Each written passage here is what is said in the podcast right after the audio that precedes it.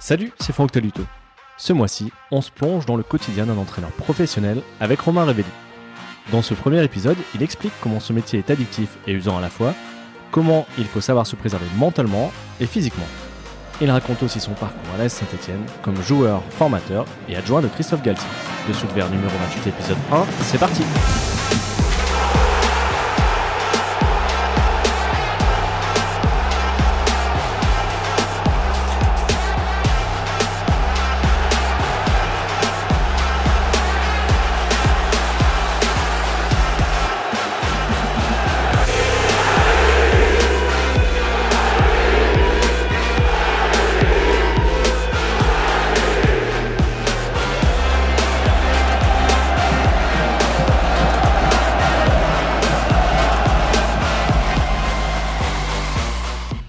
Salut Romain, comment tu vas? Ça va très bien, merci. On se connaît depuis euh, ton passage à saint avec les U17, puis comme adjoint de, Christophe Galtier, et ça faisait un moment que j'avais envie qu'on fasse une émission ensemble pour parler de la vie d'entraîneur professionnel. Écoute, je te propose qu'on entre tout de suite dans, le vif du sujet. Dans certaines interviews, j'ai lu des entraîneurs qui disaient qu'ils pensaient tout le temps à leur équipe, sauf quand ils dorment et encore, et que c'était ce qui rend ce métier aussi usant qu'addictif. Est-ce que tu es d'accord avec ça? Ah, c'est vrai que c'est une bonne question. C'est euh, alors j'ai plusieurs, euh, plusieurs avis sur ça. Le, premier, c'est vrai que c'est incroyable que c'est une addiction parce que euh, quand, quand, on est euh, dans les périodes de, de où on travaille pas, de, chômage, on attend des clubs, des fois pendant 2, 3, 4 mois, rapidement, c'est vraiment un manque, un manque physique qui vous prend au, au ventre. Et à l'inverse, quand on est dedans, bah, c'est vrai qu'on se remet tout de suite dans, dans les problèmes parce que qu'on joue le bas de tableau, le haut de tableau, il y a toujours des, problèmes à gérer. Mais bon, euh, on essaie de prendre du recul et au final, comme ça devient notre quotidien, que ce soit des, pas trop des problèmes de terrain ou d'entraînement ou de jeu, mais c'est surtout le, management des hommes, qui, les relations humaines qui sont toujours un peu plus exacerbées à très haut niveau, compliquées parfois ou, magnifiques aussi. Donc, euh, donc c'est vrai que comme c'est notre quotidien, bon, euh, des fois on pourrait se dire ah c'est un peu contradictoire. On pourrait se dire ah, je serais mieux en vacances, je serais mieux, mais au final non parce que quand on l'est, on a vraiment ce manque. Ça, c'est la première chose que je peux dire. Et puis la deuxième chose, c'est que il faut faire attention, bien sûr que euh, on pense toujours à sa compo d'équipe, à l'entraînement du lendemain, à ce qu'on va dire un joueur. Est-ce qu'il faut le dire maintenant? Est-ce qu'il faut attendre deux trois jours? Est-ce qu'il faut? Il y a des tas de décisions à prendre, donc euh, euh, il faut toujours y penser. Mais pour ma part, là où il faut faire attention, c'est qu'il faut moi, par exemple, c'est assez précis. Je m'aperçois que quand je me pose trop de questions, je suis pas bon dans mes choix. C'est quand euh, justement j'arrive à prendre, un peu de recul. Alors pas forcément chez moi. Moi j'ai besoin de rester beaucoup au club, mais c'est des longs moments où je vais peut-être euh, sortir des réunions avec mon staff ou avec mes dirigeants, m'enfermer dans mon bureau. Et c'est là où les meilleures idées de, choix vont me, venir. Euh, il y en a pour d'autres, ça va être quand même de, rentrer un petit peu à la maison, même si moi personnellement à la maison j'ai aussi des super familles hein, qui, qui, qui, me laissent travailler et tout, mais j'ai des enfants en bas âge. C'est plus dur de, penser ça, ça, me fait reprendre de la fraîcheur, mais c'est plus dur, si tu veux, de, de, penser à mes choix. Donc voilà, il faut trouver. Euh, après, on, se connaît. C'est-à-dire que tu sais qu'il y a des moments où tu auras besoin. Tu es rassuré d'avoir deux ou trois heures seul dans ton bureau parce que tu sais que là, tu vas pondre mmh. la bonne séance. Ou le... Et des moments où tu, tu, as besoin de rentrer à la maison et en effet de débrancher un petit peu que le foot pendant au moins une heure ou deux. Mais euh, tu as plaisir le soir à remettre un match de Ligue des Champions et le regarder euh, comme si tu regardais ton équipe sur des principes de jeu, tout ça. Donc c'est des questions qui sont pas simples, si tu veux, parce que chaque entraîneur est différent, et c'est pas aussi simple que ça que de dire euh, moi j'ai besoin de pas y penser l'après-midi, d'y penser que le matin, ou moi j'ai besoin de beaucoup y penser 24-24. C'est pas aussi simple que ça pour un entraîneur. Mais, mais toi, par exemple, tu parlais de, tes enfants quand tu t'en occupes. Est-ce que tu arrives vraiment à débrancher ou ça tourne toujours quelque part en arrière-plan euh, dans ta tête?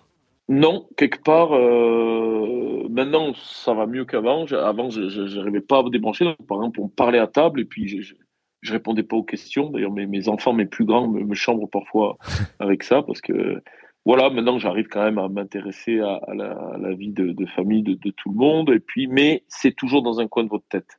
Voilà, c'est toujours dans un coin de votre tête. Et puis, je dirais que quand, quand on se rapproche des matchs, à partir du milieu de semaine, euh, vous arrivez à vous concentrer le soir, à prendre du plaisir avec la famille, mais vous pourriez pas euh, sortir au restaurant. Ou pour ma part, vous n'avez plus envie de ça. Mhm. Donc, ça veut dire que vous êtes quand même en train d'y penser. Vous avez besoin d'être toujours dans le même rituel à votre maison. Euh, euh, avec votre épouse, avec euh, les enfants. Euh, ça, vous arrivez à gérer, je veux dire. Mais après, on mettrait des choses extérieures, j'arriverais plus à gérer. J'ai besoin d'y penser quand même en permanence. Ça m'angoisserait de ne pas y penser. Il y a quelques années, j'avais interviewé Christophe Galtier pour le, Figaro. Il m'avait expliqué qu'il échangeait avec quelqu'un, alors sans trop préciser si c'était un préparateur mental. Il n'avait pas précisé la fonction, mais c'était quelqu'un qui l'aidait à gérer le stress, l'aspect mental. Il y en a aussi qui vont jouer au golf. Toi, tu fais comment concrètement? Est-ce que tu as pris beaucoup de cheveux blancs depuis 10 ans? Moi, ce que je fais, c'est par des choses très très simples. Parfois avec ma famille, mais j'ai besoin de moments seuls aussi. Moi, par exemple, j'adore lire. Et par exemple, de me plonger euh, au moins une soirée par semaine euh, dans un bon bouquin, euh, dans des articles de presse sur l'actualité, dans une bonne bande dessinée, parce que j'en suis fan, c'est quelque chose, par exemple, qui, est, qui me permet un petit peu de vider, si vous voulez, la, si tu veux vider un peu, comme je dis, vider la cuve, mhm. chaque semaine, tu emmagasines un peu de la crasse, tu vois, au fond de la cuve qui, monte, qui monte, qui monte. Parce que c'est la crasse, c'est un petit peu les problèmes des autres, en fait, que tu prends. C'est-à-dire qu'un joueur, il vient de voir, il a un problème, bah, tu le prends, il faut le résoudre. Ton adjoint, il vient, il y a un problème de terrain, coach, on a un problème pour l'avion, on a un problème. Tu règles à peu près, euh, je sais pas, 40 ou 50 choses dans la journée. Et puis, il y, a des, y a des conflits, beaucoup, avec des gens du club, avec des journalistes, avec des, des fois, c'est pas des conflits, mais il faut que tu montes le ton à l'entraînement, euh, dans un entretien individuel, avec un jeune, avec un. Donc tout ça, quand même, ça laisse des traces. Et c'est vrai que pour moi, euh, la vie de famille me permet d'oublier, mais aussi m'isoler seul pour lire un livre. Voilà, moi, ces choses-là, j'adore lire. Et puis j'adore passer du temps avec mon épouse aussi, mes enfants. Donc c'est deux choses-là. Mais je suis d'accord avec Christophe. D'avoir quelqu'un à qui parler, qui t'aide, c'est indispensable. Cependant, pour ma part, j'ai pas encore la bonne personne, si tu veux. D'accord. Tu vois, c'est pas aussi simple que de dire je vais aller voir un psychologue du sport ou un préparateur mental. Je pense que c'est c'est au-delà de ça pour un entraîneur. C'est faut vraiment tomber sur quelqu'un euh, qui parfois peut être euh, pas forcément quelqu'un du métier du mental, si tu veux, qui, pourrait être euh, ton frère ou je sais pas ou quelqu'un ou quelqu'un en effet un spécialiste. Mais cette personne-là, tu vas pas aller la démarcher comme ça, euh, taper une porte, euh, dire voilà, je cherche quelqu'un. Je pense que quand tu es entraîneur, à ce niveau-là, tu vas, on va te présenter quelqu'un. Tu vas avoir des discussions avec lui. Ça va te faire du bien. puis tu vas dire bah tiens, pourquoi on se verrait pas une fois par mois? Et moi personnellement, j'aimerais avoir ça. Mais aujourd'hui, je débute ma carrière et j'ai pas forcément encore rencontré les gens qui, me permettraient. Mais je suis ouvert, à une aide pour l'entraîneur comme une aide pour la gestion de l'équipe. Dans ton staff, tu n'as pas toujours les compétences de gestion mentale des joueurs. Euh, le management, c'est plus dur, c'est très très dur. Euh, gérer différents caractères, différents êtres humains. Et c'est vrai que même pour l'entraîneur, si tu veux, euh, c'est le, futur, il va passer par là parce qu'il y a trop de choses à gérer. On, va revenir sur ton parcours, mais toi, le, rôle d'entraîneur ou de formateur, à quel moment est-ce que tu te dis c'est ça que j'aime faire, c'est ça que j'ai envie de faire au quotidien? Très rapidement, au final, quand, euh, quand j'étais euh, joueur, euh, j'étais souvent quelqu'un qui aimait, par mon caractère, j'étais souvent capitaine d'équipe, tout ça. Donc ça, ça me plaisait. Plus que de ma performance, j'aimais être dans ce rôle. Je l'ai beaucoup été. Après, rapidement, j'ai une bonne carrière de joueur, mais qui, s'est terminée au niveau de national, national, national 2, quoi. Mhm. tu peux peut-être nous le rappeler en quelques mots, donc centre de formation de la ben, Saint-Etienne de la Saint-Etienne où j'ai fait des très belles choses. Mes meilleurs souvenirs sont jeunes, des, gros, des, sélections en équipe de France, des, la Gambardella, des poules finales du championnat de France. J'ai joué avec tout, avec des, très grands joueurs, hein, des, voilà, des, Jérémy Janot, des Willy Sagnol, des Adèle Chedli. Enfin, j'ai vécu, euh, j'étais moi-même en toute humilité un bon espoir, mais pour des raisons, euh, je suis pas vraiment passé à très haut niveau, même si j'ai joué à très bon niveau. Euh, que ce soit avec l'équipe réserve de Saint-Etienne, à m'entraîner avec les pros. Et après, j'ai fait ma carrière au Puy-en-Velay mhm en national. Et c'est vrai que rapidement, j'avais une exigence en moi et un leadership qui faisait que pour moi, le national au puits, euh, c'était pas suffisant. Et, j'ai vite senti, à un moment, au bout de 3-4 ans où je jouais là-bas, au début, je, ne faisais que joueur, puis après, j'ai pris un peu l'entraînement des, des sections sportives et rapidement, je me suis aperçu que, que comme j'aimais diriger et que je pouvais par. Euh, que pour, pour moi, le plus beau, c'était d'arriver un petit peu à l'image d'un chef d'orchestre, à travers des entraînements, retrouver des choses en match, harmoniser tout ça, motiver, entraîner les gens, avoir le côté entraînant et tout dans mon caractère, bah, rapidement, je me suis mis l'objectif de retrouver le, haut niveau que j'avais un petit peu connu, mais pas suffisamment à mon goût, par un manque de chance aussi peut-être. Et ben, ça a été, j'avoue, un de mes objectifs. Et, voilà, donc d'essayer de le retrouver à travers l'entraînement plus que l'aspect joueur. Tu as évolué à l'Est Saint-Etienne avec un nom qui était assez, assez connu puisque il avait été porté par deux joueurs de, de, la grande époque sans que vous ayez de, de liens familiaux. Euh, comment tu l'as vécu toi pendant, pendant tes années de formation? C'était pas, pas évident finalement. Ben, moi j'étais très, je suis très fier de mon nom, de mes origines et, et puis j'étais fier dans le même nom que deux, deux grands joueurs français et, de Saint-Etienne que je connais en plus, surtout, surtout Patrick plus qu'Hervé des gens que j'apprécie beaucoup. Et donc ça, c'est super. Euh, après, ce qui n'a pas été évident, c'est que c'est vrai que souvent on m'a posé la question des millions de fois peut-être. En plus, j'étais capitaine des moins de 17 ans de l'équipe réserve. Donc euh, parfois, ça avait un côté un peu, euh, un peu pesant ou inconsciemment. Ben, moi, voilà, j'étais stagiaire pro, je, je, m'entraînais avec les pros, mais je jouais pas. Je faisais des bandes touches ou je faisais des matchs amicaux. Ça s'imposait pas que je joue vraiment avec les pros. Il me manquait un peu quelque chose. J'avais pas vraiment de chance. Et c'est vrai que je sentais des fois dans les, gens, bon ben voilà, j'étais peut-être pas inconsciemment avec du recul le révéli euh, du, niveau, si vous voulez, des, deux frères. Donc ça en venait des fois un petit peu. Des fois, j'aurais, alors que j'adore mon nom par rapport à ma famille à moi et mes origines, c'est vrai que des fois, bon, euh, à la fin, j'avoue, ma carrière de joueur. Euh, maintenant, c'est une question qu'on me pose beaucoup moins. Mmh. Mais quand même, quand même, on, me la pose tout le temps. Hein. Là, j'arrive dans une nouvelle région dans le Nord, tout de suite, les gens ils me demandent. C'est un nom qui est pas courant en plus. Est-ce que, est que tu en parles avec ton attaquant à, Dunkerque, euh, Kevin Rocheteau?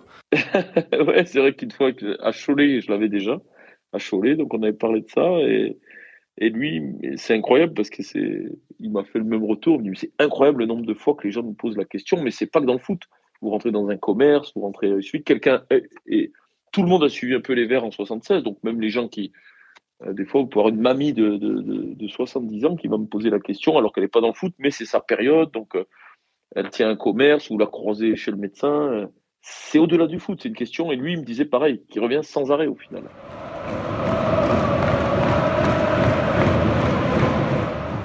Au Puy et, en Haute-Loire plus généralement, tu, as arrêté de jouer assez tôt pour te consacrer à l'encadrement et au coaching.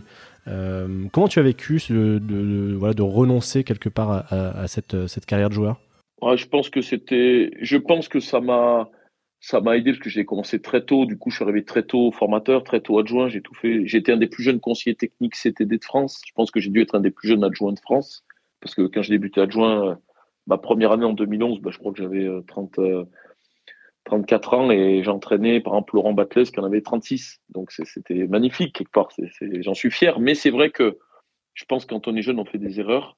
Et avec du recul, malgré que j'aimais énormément entraîner, j'aurais dû euh, et puis euh, c'était pas la même époque je suis pas très vieux mais on n'était pas trop conseillé par des gens j'étais un peu jeune et c'est vrai que j'ai eu une opportunité de basculer sur un poste de conseiller technique j'avais une opération à un genou mais qui m'empêchait pas de rejouer à haut niveau j'avais mes, mes premiers enfants qui étaient arrivés donc un peu tout ça m'a fait basculer mais mmh très rapidement je me suis lancé encore plus là-dedans mais rapidement euh, les trois quatre premières années j'ai vu que c'était une erreur que j'avais faite parce que le jeu il y a rien qui remplace le jeu et en fait, il faut jouer le plus longtemps possible. Même quand vous êtes entraîneur et que vous êtes un espèce de chef d'orchestre qui emmène les gens avec vous, ça n'a rien à voir avec joueur. Le joueur, vous êtes vraiment l'acteur. Euh, encore, encore euh, souvent, je rêve la nuit, que je ressens, je me ressens, je ressens ce que je ressentais à haut niveau, l'impact, la vitesse du ballon, les interventions que je faisais dans des rêves ou des cauchemars, parce que quand je me réveille, je, me dis mais je jouerai plus jamais au foot. Et ça, c'est tous les jours le ressentent et je l'ai ressenti trop jeune par rapport à la passion que j'avais, mais c'est comme des erreurs que vous faites à 20 ans, par exemple, ou à 25 ans. Euh, voilà, c'était fait, après j'ai basculé dans autre chose, c'était fini, c'est comme ça. Ça reste un petit peu un regret d'avoir arrêté aussitôt. Tu reviens à Saint-Etienne en, 2007 pour t'occuper des, U17. Tu passes 4 ans avec eux avant d'intégrer le staff de Christophe Galtier en tant qu'adjoint. C'était euh, se rejoindre ce monde pro, c'était vraiment quelque chose, euh, une chose à laquelle tu aspirais, ou tu aurais pu faire toute ta carrière chez les jeunes? Est-ce que tu étais épanoui, toi, comme formateur? Non, non, moi j'étais épanoui. Moi, le gros changement, c'est quand je suis revenu en 2007. Là, je rêvais, j'étais avec les moins de 17. J'avais pris beaucoup d'expérience en tant que conseiller technique. mais là, je, mettais en application. Moi, j'aurais fait des années euh, au centre de formation. Moi, j'étais plutôt destiné, le président me le disait souvent, à être peut-être le futur directeur du centre. C'est pour ça qu'il voulait que je passe mon formateur. Moi, j'étais un petit de, Roland aussi. Donc, euh, mhm. jamais j'aurais pensé euh, faire ce que j'ai fait avec les pros. Hein. Moi, c'est Christophe Galtier qui m'a donné une chance énorme, qui m'a tendu la main, tout simplement parce qu'on s'est connus à travers le club, qui m'a vu travailler. Qu'humainement, euh, on aimait discuter de foot. Et voilà, c'est parti. Mais je, pensais toujours avoir cette vocation à diriger, mais plutôt un centre de formation et diriger des belles équipes de jeunes. Moi, mon, objectif suprême à Saint-Etienne, ça aurait été d'avoir la réserve, par exemple. D'accord. Mais après, bon, bah, après, j'ai goûté au, pro, c'était encore complètement différent. Je m'attendais pas à ça. Un autre monde, mais complètement. Un autre football, un autre monde. Et là, là, ça m'a encore fait progresser de, manière à me dire maintenant, ben, peut-être reste encore en haut, tente ta chance, parce mmh. que c'est vrai que ça va encore plus vite déjà que les moins de 17 nationaux ou des fois les moins de 19 et la réserve, ça allait vite les matchs, mais en pro. Et puis il y a tout ce qui tourne autour. Donc euh, quand j'ai vu, la, moi je suis un puriste un peu du foot, quand je voyais la vitesse en Ligue 1, que j'étais adjoint, à laquelle ça joue, quand vous êtes à Geoffroy Guichard sur le banc de touche, les impacts, les prises de balles, bon, quand vous aimez le foot, vous dites mais c'est là qu'il faut rester. Il faut rester là parce que plus ça va vite et plus c'est un kiff en fait de voir le, le, match. Et voilà, toi, tu es le coach ou tu es l'adjoint, il faut résoudre des problèmes de jeu, il y a de la pression. C'est tout ce que je voulais, quoi. C'était une révélation. Me dire, mais en fait, c'est mon milieu, ça. C'est là-dedans que j'aurais dû toujours dû être. Donc après, quand je l'ai goûté, j'ai eu envie d'y rester. Mais au départ, vraiment, c'est grâce à Christophe qui, qui, on s'est connus. Je me souviens, il était avec Alain Perrin. Il passait, euh, à l'époque, il fumait sa cigarette, il sortait de son entraînement avec Alain Perrin il s'arrêtait sur mon terrain. Les moins de 17, on avait le terrain à côté de la plaine des pros. Moi, j'étais dans une grosse saison.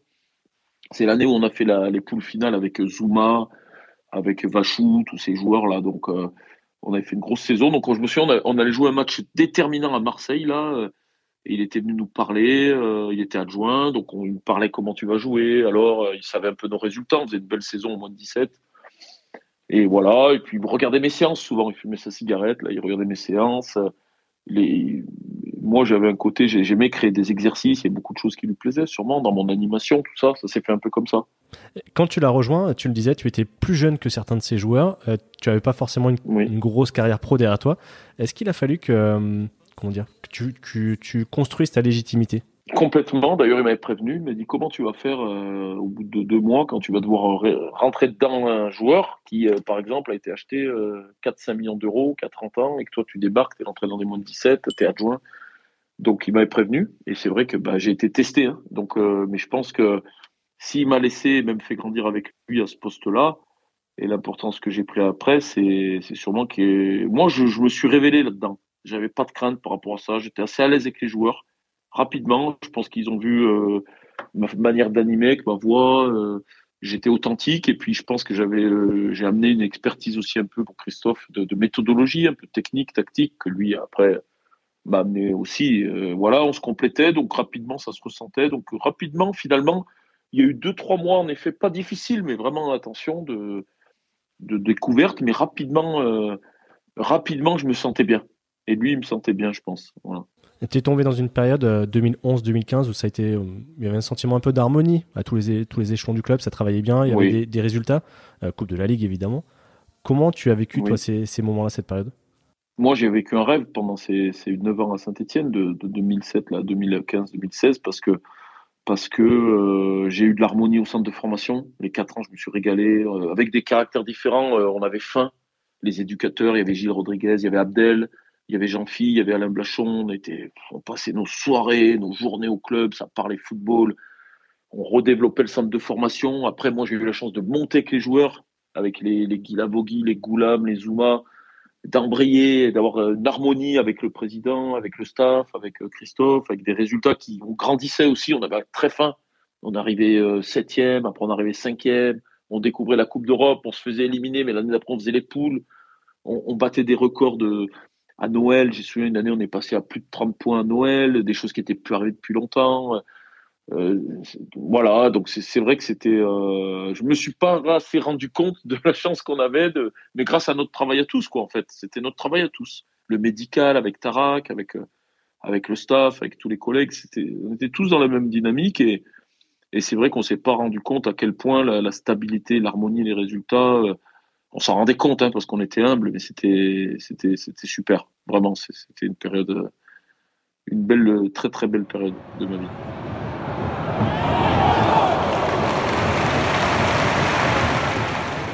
tout ça fait que bah, j'avance sur la, fin de votre collaboration. Même pour moi qui suivais le, club de très près à l'époque, ton, ton, départ il a été d'autant plus surprenant et euh, on n'a jamais trop su ce qui s'était exactement passé. Est-ce que maintenant il y a prescription et on peut en parler ou c'est encore un petit peu tabou? Oui, oui, oui. Et puis en plus, il ne s'est pas passé grand-chose au final. Très honnêtement, bien sûr qu'on peut en parler parce que il s'est passé que simplement, bah, c'est vrai que je travaillais cinq ans plein, euh, presque six ans, parce que j'avais débuté euh, un petit peu déjà quand j'étais moins 17 pour Christophe, aller voir des matchs, après vraiment adjoint. Et, et c'est vrai qu'on avait tous pris de l'importance. On, on, on, grandissait, et puis c'est sûr que les deux, trois derniers mois, il n'y a eu aucun problème, mais c'est vrai que ma, relation, moi j'étais très très proche de Christophe, humainement, euh, en dehors dans, même dans ma vie l'été, si je partais en vacances dans le sud, il fallait que je m'arrête chez Christophe. On était proches et on l'est toujours, mais là c'était vraiment euh, fusionnel. Et, et puis c'est vrai que le club grandissait, Christophe grandissait, et c'est vrai avait beaucoup de gens autour de lui. Et euh, moi je grandissais aussi, donc c'est vrai que la parole de l'adjoint numéro un, des fois elle était moins écoutée. Il y avait d'autres membres dans le staff, le staff grossissait, c'était dur aussi d'avoir, euh, tout le monde avait des, des envies. Beaucoup de gens parlaient à Christophe, et c'est vrai que à un moment, je pense que c'est venu de moi. Je me suis un peu fermé sur les deux, trois derniers mois de la saison parce que il y avait des choses, mais des choses bénignes que je peux pas trop expliquer, là, des, des, des choix d'entraînement, des choix de joueurs, des choses comme mhm. ça, qui font qu'on s'est un peu tendu avec Christophe, on s'est un peu fermé, manque de communication.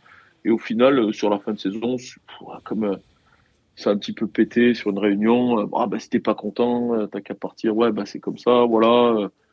Et puis lui, c'était le coach, donc c'était à moi de partir. Et puis voilà, moi aussi, peut-être que je grandissais, je prenais plus de caractère, ce qu'il m'a dit aussi. Bon, moi j'ai reconnu mes torts. Lui, je l'ai revu il y a deux trois ans à Lille, il a reconnu ses torts avec moi en me disant c'est vrai c'est dommage. Même moi, j'ai déconné, et, moi aussi j'ai déconné, mais un peu tête dure. Bon, on a des égaux. Moi, je suis parti faire ma route un peu tout seul, et puis c'était un peu la fin d'une histoire. Les belles histoires ont toujours une fin, hein, comme avec une femme parfois, comme avec. Euh, mais vraiment pas grand chose. Et puis surtout, depuis, il a fallu deux trois ans où on s'est pas trop parlé. Puis depuis, ben, on se revoit, on s'envoie des messages. Euh, alors pas tout le temps, mais on est très content de parler de foot. Été monté, il m'avait invité à Lille. On s'appelle pour les voilà pour les bons vœux. On s'appelle pour euh, quand il était champion. Voilà, maintenant c'est bien comme ça finalement. En tout cas, tu as quitté un, on va dire un, club et une équipe assez stable pour une aventure à, Evian Gaillard où là ça complètement différent euh, avec des résultats compliqués. Tu reprends l'équipe en cours de saison. Vous descendez, je crois, pour 3 points en national. Il me semble que tu devais continuer dans l'idée euh, à la tête de l'équipe et puis le club est, liquidé, je crois, que, il me semble. Euh, comment tu as vécu cette agitation un peu permanente? Là, ça a été compliqué parce que c'était au-delà du sportif. Moi, je, je sais que je suis parti à Evian sans trop me renseigner parce que j'avais envie de travailler. Puis Evian, ça me plaisait, ce club. Voilà, adjoint de sa fête. Moi, c'était, excellent. Et puis en fait, le, club était en grosse difficulté au-delà du sportif, dans l'organisationnel, dans la, dans le, financier. Il y a beaucoup eu des guerres d'actionnaires et tout. Moi, je me suis battu plus que j'ai vu pour ce club, euh, que ce soit adjoint, que ce soit numéro un. On a fait du bon travail. On avait une équipe disciplinée. Euh, on n'a pas pris beaucoup de buts. On faisait beaucoup de 0-0, mais le club était gangréné et ça se ressentait sur notre équipe. Donc malgré ça, on est très proche de M. Bakhtiar, que j'ai remercié, qui, est une personne formidable, qui était le président actionnaire, mais euh, très esselé avec lui. Voilà, donc on a lutté, mais le club, c'était comme vous dites, il y a des moments, il y a une atmosphère qui fait qu'une équipe peut pas s'en sortir.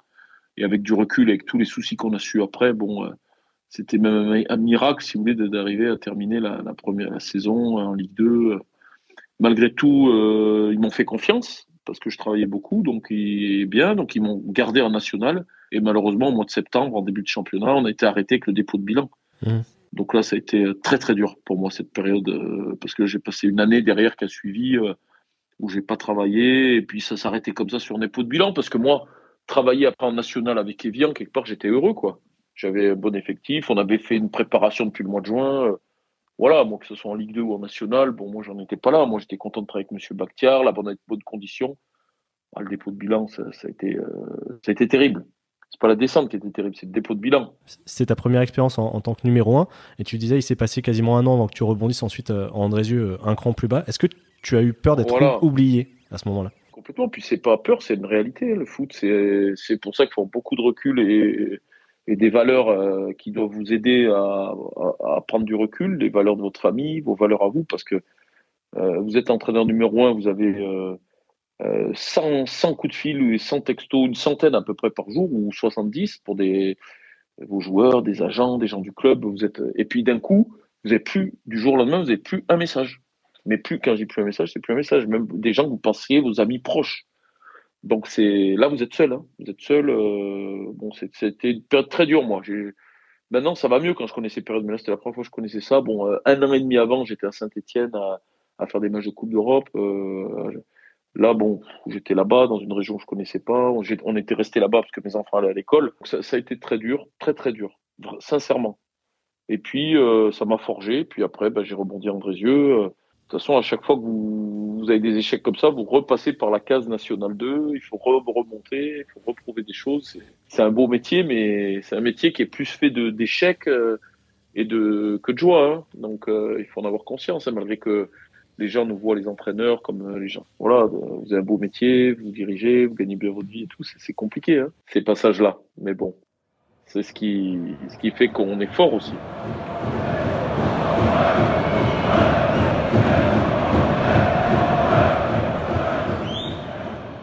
Du coup, dans la foulée, donc tu, as pas mal enchaîné. Euh, on l'a dit, Andrézion en N2, Cholet en N1, euh, aujourd'hui Dunkerque en Ligue 2. Est-ce que le métier change beaucoup, euh, justement, quand on officie en pro, en N1, en N2, ou la base reste la même? Non, la base de l'entraînement, elle reste la même. Du management des joueurs, elle reste la même. Surtout quand la N2, la N1 et la Ligue 2, c'est les mêmes séances, c'est les mêmes matchs. Bon, le niveau individuel des joueurs, il change. Hein. Genre de Ligue 2, il y, a des joueurs que j'ai à Dunkerque que j'avais pas dans l'effectif à Andrézieux, mais j'aborde mon travail de la même façon, moi. Je fais les mêmes vidéos, je fais les mêmes choses. C'est les mêmes réflexions tactiques. Surtout ces trois niveaux-là. La Ligue 1, c'est différent pour moi. Après, ce qui est différent en Ligue 2 quand même par rapport en National 2, même si Andrézieux, c'est des clubs où il y a déjà une certaine pression, ou à Cholet, mais en la Ligue 2, il y a, il y a la même pression, mais il y a la médiatisation. La moindre chose, déjà en Ligue 2 française, c'est la France, c'est un pays de foot quand même. Donc, euh, vos, vos, messages dans les conférences de presse, vos résultats, tout est plus ex, exposé, il y a plus de supporters, donc euh, il y a une pression qui est supplémentaire sur l'extérieur. Mhm. Après, en intérieur, vous avez la même pression de résultat en Brézieux que, que vous vous mettez vous-même qu'à Dunkerque ou qu'à Cholet. Mais il y a, y a la médiatisation quand même qui est beaucoup plus là euh, en Ligue 2 qu'il faut, faut en tenir compte. Andrézieux, vous êtes passé pas loin de monter en, en National 1 qui est euh, l'objectif du club depuis, depuis un petit moment. Est-ce que c'est un de tes gros regrets, pour pas dire échec? Non, non, échec non, parce que je pense que avec comment a été organisé le club et comment on l'a amené, on a su, surperformé d'arriver à jouer la montée. Parce que les gens ne se sont pas rendus compte.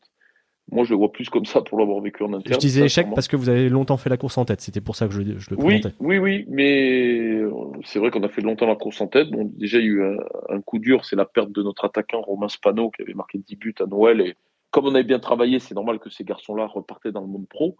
Donc euh, voilà, et puis on est, ça restait un club qui intégrait un nouveau stade, mais qui avait un fonctionnement très amateur. Et au contraire, on l'a énormément développé dans la méthodologie d'entraînement. Déjà, déjà, on a basculé comme des pros. C'était la première année à s'entraîner le matin, à faire de la muscu, à faire de la vidéo. Voilà, donc après, on a fait un super parcours en Coupe de France. On a joué, joué contre Auxerre, il me semble. On a joué la montée. Donc, certes, c'est un échec quand vous passez une demi-saison tête, mais à un moment, quand on a perdu Villefranche-et-Monté, on a perdu trois fois contre eux, deux fois en championnat, une fois en amical. Donc, à un moment, c'est bien que euh, c'était quand même au-dessus de nous. Ça, c'est des analyses d'entraîneurs, mais c'est vrai que les gens l'ont vécu comme un échec. Moi, mon, gros défaut, je pense que j'ai eu beaucoup, dans beaucoup d'endroits dans ma carrière, c'est que je suis pas très bon en communication. J'aime pas trop ça. Je sais pas bien me vendre. Donc, c'est vrai que des fois, bon, j'aurais peut-être dû mieux expliquer, encore une fois, toutes ces saisons qui étaient en fait des réussites pour moi, mais qui ont été perçues un peu comme un, comme un échec, mais c'était une, saison exceptionnelle. On a fait beaucoup de matchs, on a gagné beaucoup de matchs. On n'est pas monté en ayant fait 16 victoires en 30 matchs, je crois. On a fait plus de 54 points ou, 56 points. Enfin, on a fait une grosse saison quand même. Mais bon, voilà, c'est vrai que. Mais bon, on a énormément développé le club aussi. Pour revenir sur une autre problématique euh, plus actuelle, c'est la gestion du Covid. Euh, comment toi, en tant qu'entraîneur, tu vis le fait de, du jour au lendemain, pouvoir perdre des joueurs pour euh, une ou deux semaines, des matchs reportés, etc. Comment on le gère au quotidien?